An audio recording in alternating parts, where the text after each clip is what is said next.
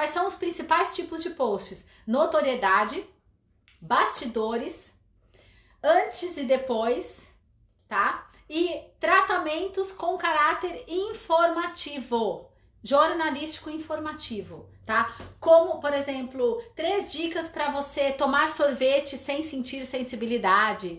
É, Uh, descubra como prevenir retrações gengivais, como quatro insights fundamentais para escolher a sua escova de dentes, esse tipo de uh, postagens que é, entrega uma informação de valor para o seu paciente, tá? Veja, se você faz, e, e tem muita gente que faz isso, tá? Você faz posts só uh, pessoais ou com fotos lindas, fotos bem posadas, mas você não mixa isso com antes e depois e não mixa isso com um pouco de odontologia que não seja uma odontologia vendedora, que seja uma odontologia educativa.